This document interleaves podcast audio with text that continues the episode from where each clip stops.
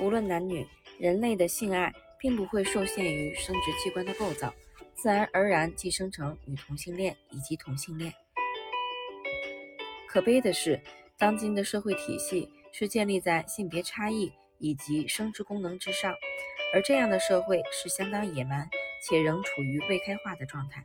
因此，未来人类的新社会就应该要朝向尊重个人且爱惜生命的方向努力。我认为，我们天生下来就是有性有欲的人，也就是说，我们每一个人天生下来就有和各种生物、动物、植物。男人与女人建立关系的原始情欲，我们会对他们产生爱意，想跟他们做情感交流。可是社会却不允许我们把自己的爱意与各种生物一一分享，我们只能对性伴侣表达爱意。唯有和性伴侣在一起，才能负起生殖下一代的功能。所以，社会不断地灌输我们要接受由罗曼蒂克的浪漫爱。与婚姻制度所维系的男女性交行为，以至于我们浑然忘记了自身原始的情欲。导论：现在我们已经很清楚地知道，女性性欲的特质既是泛性欲化的，或情欲化的，因为并无任何一个生殖器官生一个生理器官天生下来既是两相对应的，也就是说，并没有一个生理器官。天生既符合女人的阴部以及阴蒂刺激所需，而生成相应所相对应的构造。从生理的快感而言，我们当然可以跟地球上的各类生物建立起各式各样的性关系。因此，正是这些生物和我们之间的意义。建立性关系的重点，并不在于对方的性别。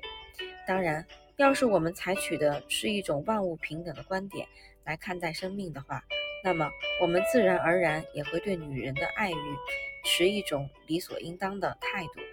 然而，人类社会中对同性恋接触的排斥与打压却是由来已久。诚如金赛博士的分析，在我们的社会文化中，对同性恋的全然排斥与谴责，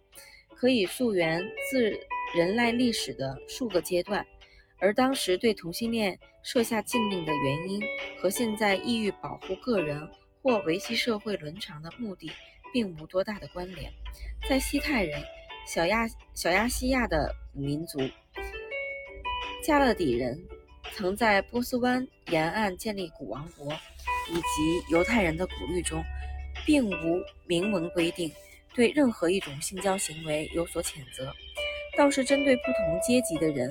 或有特殊血缘姻亲关系的人，若从事同性性同性性交，则会遭到特定的惩罚；或是借助暴力威胁而发生的同性性交，才会受到古律法的制裁。直到公元前七世纪的犹太社会，才开始出现对同性恋关系，特别是对男同性恋关系的全然否定与谴责。当时，犹太人正从巴伦巴比伦流亡回国。当时生生殖器的口交及同性恋同性性交仍是早年犹太教的仪式之一。此外，在亚洲的各民族中也可发现类似的情形。如今，世界各地的民情风俗也多留有口交或同性性交的遗风。后来，犹太各邦兴起了强盛的民族主义，于是通过标榜跟异民族的差异。犹太人便断绝了许多早年跟异民族共同的民族民俗习惯。根据犹太古律法所所载，对口交以及同性恋性交的谴责，是因为这类行为是迦南人、加勒底人以及异徒异教徒所为。犯下这些罪行者的罪名是偶像崇拜，而非性犯罪。自此，欧洲中世纪以后。对同性恋的谴责都将之归咎于异端信仰。此外，金赛博士早年是个生物学家，他告诉我们，在很多哺乳类以及其他种类的动物动物社会中，也都可以发现到有制度化的女同性恋以及同性恋的关系存在。主张低等哺乳动物皆从事异性性交的错觉，是一种来自人类世界观刻意扭曲的谬误。而不是建立在对哺乳动物行为的客观观察所得出的结论。许多生物学家与心理学家都接受性交的自然功能，既是为了生殖的目的。此一教条的灌输，很容易就忽略掉那些不具生殖功能的性交行为。他们一致认为，异性性交的生理反应乃是动物与生俱来的本能。凡是迥异迥异于异性性交的性行为，在他们看来都是偏离正常本能的性变态。他们的立论并非根据对动物性反应的生理学知识，除非他们能事先证明。性反应并非基于生理基础，但却能反过来控制动物生理的事实。也许在哺乳动物中，异性性交的现象的确是多于同性性交，但是这些不足以不足以说明异性性交即是正常的性反应，而同性性交就是不正常的性反应。金赛还提到，在各类动物、各类物种中，也曾发现女同性恋的性行为，诸如鼠。兔、豪猪、雕鼠、牛、羚羊、山羊、马、猪、狮、绵羊、猴以及黑猩猩等。他的评语如下：每一个养过牛的农人都知道，母牛有时也会骑到另一头母牛身上去。女同性恋或同性恋的成因到底是源于生理还是心理？到目前为止尚无定论。不过，答案为答案为何并不重要。同性恋或想跟同性发生亲密肉体关系者，都视为人生自然而正常的体验之一。不正常的问题只出现在社会将性爱局限在生殖功能之上，并且将生殖功能的体验之一。不正常的问题只出现在社会将性爱局限在生殖功能之上，并且将生殖功能视为唯一正常而健康的性爱模式。就如同探讨异性恋的成因为何，迄今一样，并无具体的结论。因此，将所所有不具生殖功能的性交视为违背自然的错误，是一种很狭隘的观点。得不到社会的允许，你便无法和性伴侣之外的人或动物做亲密的接触。这真的会让人觉得沮既沮丧又疏离。特别是女人跟女人之间的亲密接触，一直都在礼教的严防之下，使得女人觉得很有压迫感，甚至会导致女人之间的情谊横遭拆散的结果。通常情况都是这样发生的：有时你会突然想跟你的同性朋友做亲吻或拥抱的动作，或者你会不自觉地想和对方有进一步的身体接触，甚至想和他保持更亲近的关系等等。或是到最后，你却只能把这种欲望强行压制下去，或者努力抑制这样的情欲爆发出来。不过，一旦这种自然的冲动受到抑制，会导致你对你对他产生半自觉式的拒绝态度，反而对他延伸出不信任、厌恶的感觉。这当然是心理作用，且女性朋友之间以一种以一种很微妙的方式呈现出这种紧张的关系。总之。此种紧张关系的由来，在于压抑女人无法表达她们对同性亲密接触的欲望，往往导致女人之间的冲突与敌意的升高。我们或多或少都会不自觉地依对方的性别，当做选择性伴侣时优先考量的第一要素、第一要件。这样的求偶现象，既是佩伯·史瓦茨以及菲利普·布朗史丹两人的研究重点。他们发现，双方在一开始会不知如何是好，两人会将这种兴奋的生理现象解释成他自己可以理解的事物。此外，引发兴奋的原因牵涉广泛，因此，很对很多机灵的门外汉而言，他们依然很难加以分辨。最后。要是当事者比较倾向认同异性恋的话，他们便会将这些内心的冲突、纠葛转化成对异性恋的追求。但是，若当事者开始质疑自己的同性恋倾向，或已渐渐接纳自己是个同性恋之后，他们便会朝向另一个方向去发展关系。换句话说，同性恋就像异性恋一样，都是一种自我完成的过程，尤其在个人性生理发展的早期。那时的生理兴奋都会受到个人的性经验与性认同的影响。随着个人日渐接受异性恋的认同与生活方式，且一再从事性异性性交，便不会再将对同性的兴奋感视为异性冲动，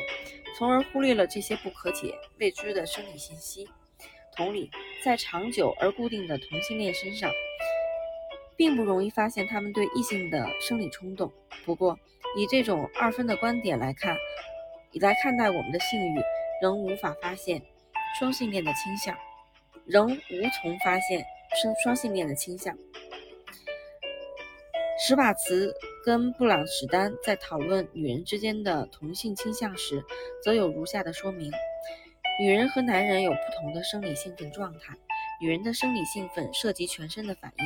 不像男人大都集中在生理器官上。虽然有些女人也会有发春的感觉，即在生殖器上出现性紧张的感觉，或在遇到意中人时开始有阴部分泌物产生，但是这些信息都不甚明显，不像男人在兴奋时很容易便被看破。简言之，女人可以在事后。为他们的生理兴奋做重做解释，而男人却很难不去注意到他们的生理兴奋，因此便会主动将这些感觉定义为性吸引。同理，女人与女人之间的关系亦然。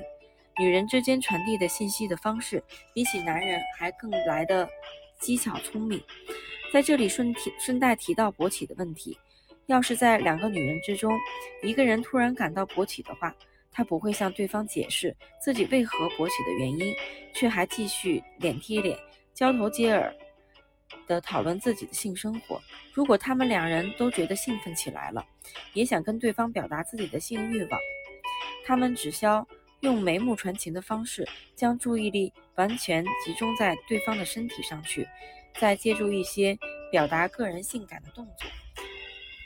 来传达想和对方性交的信息。而他们之间的问题是，这一类的信息往往会让对方造成混淆，因为他们早已习惯于异性恋的求偶模式，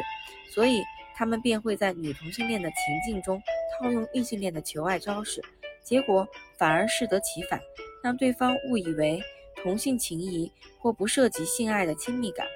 一旦另一个女人对当事人发出想要和他性交的信息时，当事人在面对这种状况时，很可能会害怕，即使他自己也很想要。要是先前他们所坚所接收到的性认同并不是异性恋的性交模式，他们之间的性爱关系或许可以就此获得确认。不过，鉴于他们昔日从同性身上所接收到的信息内容大都无关乎性爱，因此当事人。乍闻来自同性的求爱信息时，往往会迟疑不前或另作他解。鉴于上述求偶信息的内涵上的意义分歧，而女人也不习惯，也不习惯于被另一个女人所追求。此外，女人也不擅长表现出作为追求者的应有的侵略性。因此，女人之所以很少对同性表现出性反应，是因为她们并不明了。双方的双方所共同的经历的兴奋感，便是对彼此爱意滋长的开端。尤其是双方均未明确地向对方发出性要求的信息，因此两人都无法借此确认那便是一场邂逅，而后续的浓情蜜意便无无缘继续滋长下去。源于基于女性性欲一贯是被是被动等待的传统。另一个假设也据以成立：既然女人都被教育成只有在那些想和她们性交的男人面前才能表现情欲，也就是说，她们的自我价值以及对自身性爱的体验都是建立在男人对他们的身体所发出的兴趣，以及男人表达出想跟他们做性交的欲望之上，很多女人便以为，当男人。对他们表示求偶的爱欲之后，他们才会对自身的性欲产生感觉。一旦他们发现男人是为了他自己而产生性冲动之后，他们便据以判断自己应该也会为了对方而兴兴而兴奋不已。可是就女同性恋而言，这种性兴奋的状态可能无缘生成，因为双方都太害羞，没有同性求偶经验。而且鉴于求爱的信息并不明确，他们很难借此判定感情便是性吸引。此外，他们也不习惯这种暧昧不明的情况下采取主动，